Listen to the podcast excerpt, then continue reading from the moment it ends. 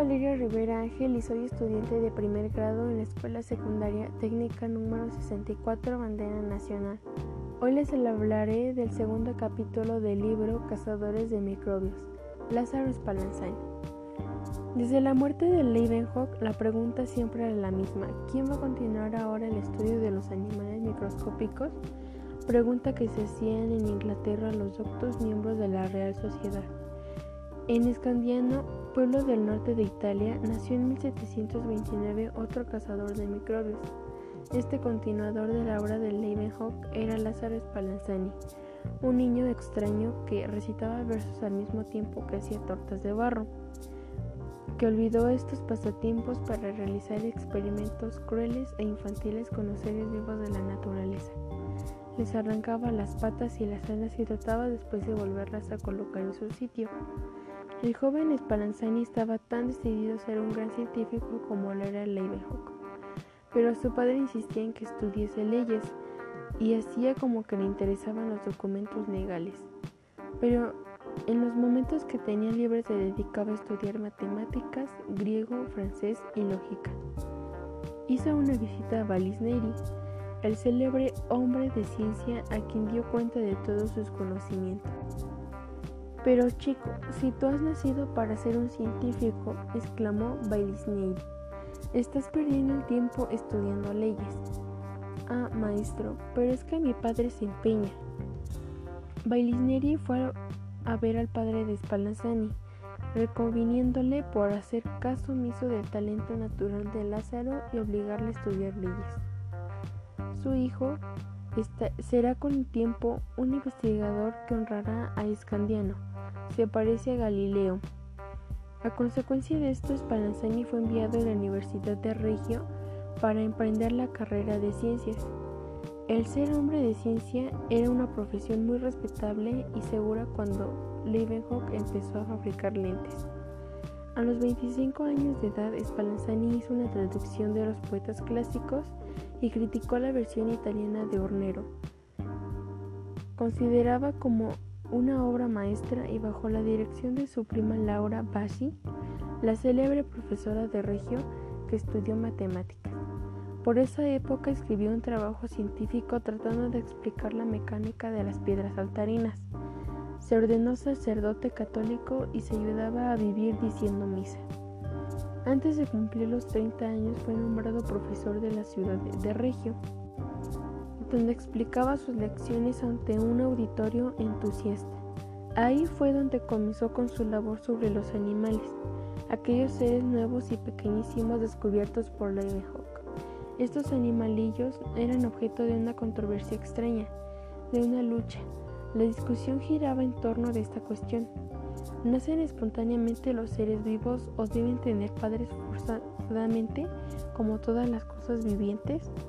El naturalista inglés Rousseau decía poner en duda que los escarabajos y las avispas son engendrados por el estiércol de vaca. Es poner en duda la razón, el juicio y la experiencia. Incluso los animales tan complicados como los ratones no necesitaban tener progenitores. Spallanzani tenía ideas vehementes acerca de la generación espontánea. Por aquel tiempo Needham, católico ferviente y aficionado a imaginarse que podía hacer experimentos, iba adquiriendo celebridad en Inglaterra e Irlanda. Con la pretensión que el caldo de carnero engendraba maravillosamente animales microscópicos. El descubrimiento de Needham produjo enorme sensación entre los miembros de la Real Sociedad y en todo el mundo. No se trataba de una fantasía, sino de un riguroso hecho experimental. Los directivos de la Real Sociedad se reunieron y pensaron nombrar a Nidan miembro de aquella restringida aristocracia del saber. Pero allá lejos, en Italia, Spallanzani leía las sensaciones noticias referentes a los animalillos creados por Nidan a partir del caldo de carnero, y a medida que iba leyendo fruncía el entrecejo y se le achinaban los oscuros ojos acabando por bufar. Los bichos no nacen espontáneamente del caldo de carnero, ni de las almendras, ni de cosa alguna. Este experimento tan bonito es una superchería. Spallanzani empezó a afilar sus armas para emplearlas contra su colega de sacerdocio, porque el italiano era un tipo duro que gozaba destruyendo todas las ideas contrarias a las suyas. ¿Cuál era la causa de que los animalillos sean engendrados en el caldo de carnero aún después de haberlo calentado, señor? Podemos figurarnos, preguntaría Nida al noble conde, y al cerebro de bufón en plena tormenta imaginativa contestó, Padre Nida, ha hecho usted un descubrimiento magnífico, trascendental. Ha puesto usted el dedo en la mismísima fuente de la vida en el caldo de carnero ha hallado usted las fuerzas creadoras de la vida. Porque una fuerza debe ser, todo es fuerza. Llamémosla entonces fuerza vegetativa, señor, replicó el padre Nida. Un hombre muy apropiado, dijo Bufón. La Real Sociedad precipitadamente y para adelantarse al clamor popular, eligió miembro de ella a Nida y la Academia de Ciencias de París le nombró socio correspondiente Spallanzani. Entretanto, allá en Italia se paseaba furioso por su laboratorio como una fiera enjaulada. La ciencia estaba en peligro. Se hacía caso omiso de los derechos desapasionados, sino los cuales carece de valor aquella. Inópidamente al hacer Nidam una objeción a uno de los experimentos de Spallanzani, se le presentó la ocasión que estaba acechando. Su experimento carece de base, escribió el italiano, porque ha calentado usted las redomas por espacio de una hora, y ese calor tan fuerte debilita y perjudica la fuerza vegetativa hasta el punto de que no les es posible crear animalillos. Esto era precisamente lo que Spallanzani estaba esperando oír, y olvidándose de sus deberes religiosos, los grandes auditorios de ávidos estudiantes y las hermosas damas a quienes entusiasmaba visitar su museo, se arremangó hasta el codo y se lanzó a la tarea no ante la mesa de su estudio, sino ante la del laboratorio, no con plumas, sino con redomas, sus semillas y sus microbios. Este libro tan interesante llamado Cazadores de Microbios trata de todos los que algún día descubrieron cosas nuevas en la vida microscópica. Espero que les haya gustado este capítulo y muchas gracias por escucharlo. Dato curioso de Lázaro Spallanzani. Lázaro Spallanzani fue biólogo italiano, profesor natural en Pavía y director del Museo mineralógico de la ciudad de Scandiano. Considerado uno de los fundadores de la biología experimental, sus trabajos de investigación se centraron en los principales fenómenos vitales, como la respiración, la reproducción o la digestión. Realizó importantes estudios sobre la reproducción artificial y demostró la acción del jugo gástrico en el proceso digestivo y en el intercambio de gases en la respiración.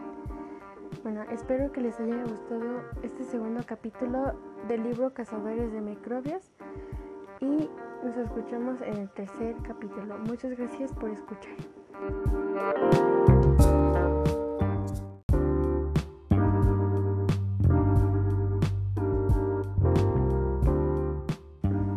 Hola, mi nombre es Valeria Rivera Ángel y soy estudiante de primer grado en la Escuela Secundaria Técnica número 64 Bandera Nacional.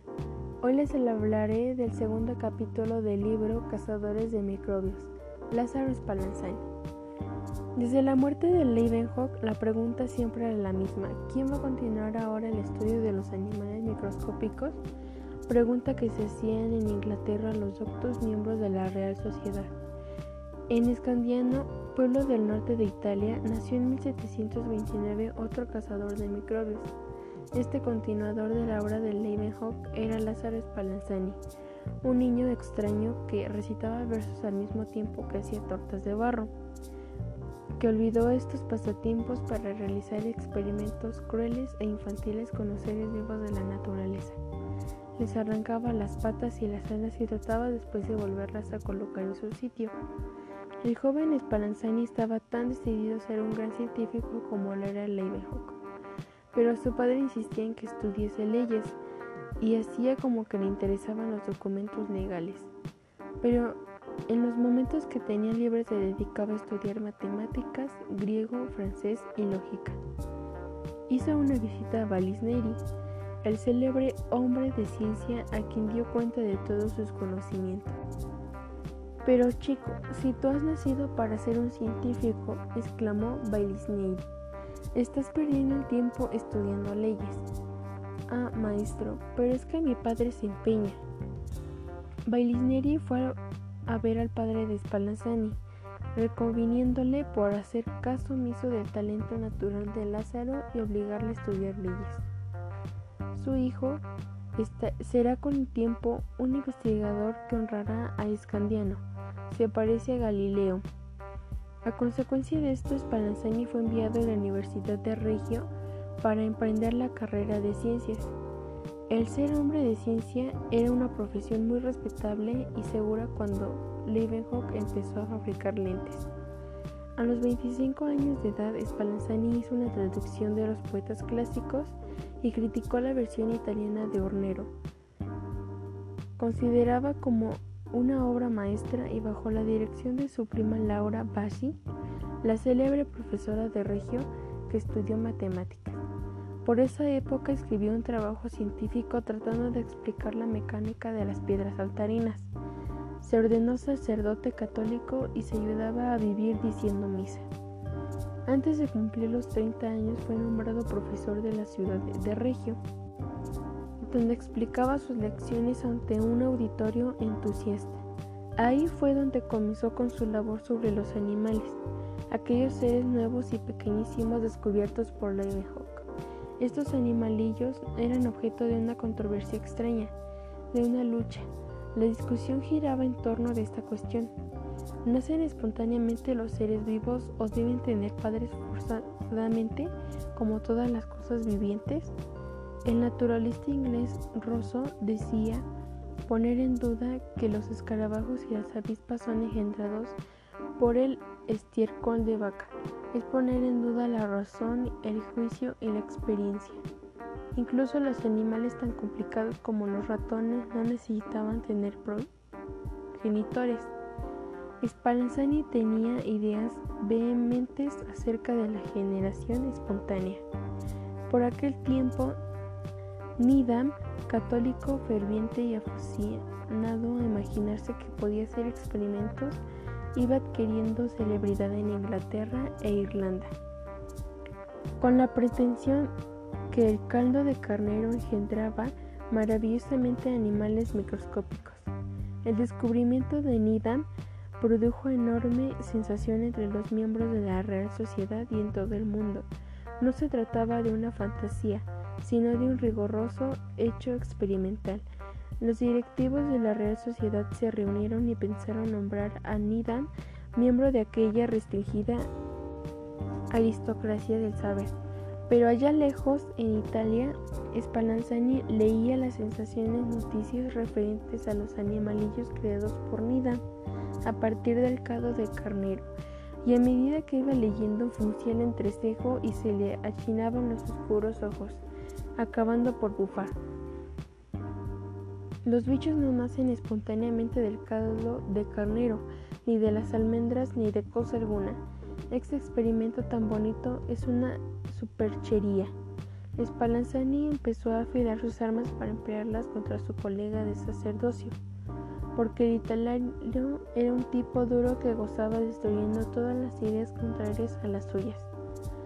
¿Cuál era la causa de que los animalillos sean engendrados en el caldo de carnero aún después de haberlo calentado, señor? Podemos figurarnos, preguntaría Nida al noble conde, y al cerebro de bufón en plena tormenta imaginativa contestó, Padre Nida, ha hecho usted un descubrimiento magnífico, trascendental. Ha puesto usted el dedo en la mismísima fuente de la vida en el caldo de carnero ha hallado usted las fuerzas creadoras de la vida. Porque una fuerza debe ser, todo es fuerza. Llamémosla entonces fuerza vegetativa, señor, replicó el padre Nida. Un hombre muy apropiado, dijo Bufón. La Real Sociedad precipitadamente y para adelantarse al clamor popular eligió miembro de ella a Nida, y la Academia de Ciencias de París le nombró socio correspondiente Spallanzani. Entretanto, allá en Italia se paseaba furioso por su laboratorio como una fiera enjaulada. La ciencia estaba en peligro. Se hacía caso omiso de los derechos desapasionados, sino los cuales carece de valor aquella. Inópidamente, al hacer Nidam una objeción a uno de los experimentos de Spallanzani, se le presentó la ocasión que estaba acechando. Su experimento carece de base. Escribió el italiano porque ha calentado usted las redomas por espacio de una hora y ese calor tan fuerte debilita y perjudica la fuerza vegetativa hasta el punto de que no les es posible crear animalillos. Esto era precisamente lo que Spallanzani estaba esperando oír, y olvidándose de sus deberes religiosos, los grandes auditorios de ávidos estudiantes y las hermosas damas a quienes entusiasmaba visitar su museo, se arremangó hasta el codo y se lanzó a la tarea no ante la mesa de su estudio, sino ante la del laboratorio, no con plumas, sino con redomas, sus semillas y sus microbios. Este libro tan interesante llamado Cazadores de Microbios trata de todos los que algún día descubrieron cosas nuevas en la vida microscópica. Espero que les haya gustado este capítulo y muchas gracias por escucharlo. Dato curioso de Lázaro Spallanzani. Lázaro Spallanzani fue biólogo italiano, profesor natural en Pavía y director del Museo Mineralógico de la ciudad de Scandiano. Considerado uno de los fundadores de la biología experimental, sus trabajos de investigación se centraron en los principales fenómenos vitales, como la respiración, la reproducción o la digestión. Realizó importantes estudios sobre la reproducción artificial y demostró la acción del jugo gástrico en el proceso digestivo y en el intercambio de gases en la respiración. Bueno, espero que les haya gustado este segundo capítulo del libro Cazadores de Microbios y nos escuchamos en el tercer capítulo. Muchas gracias por escuchar.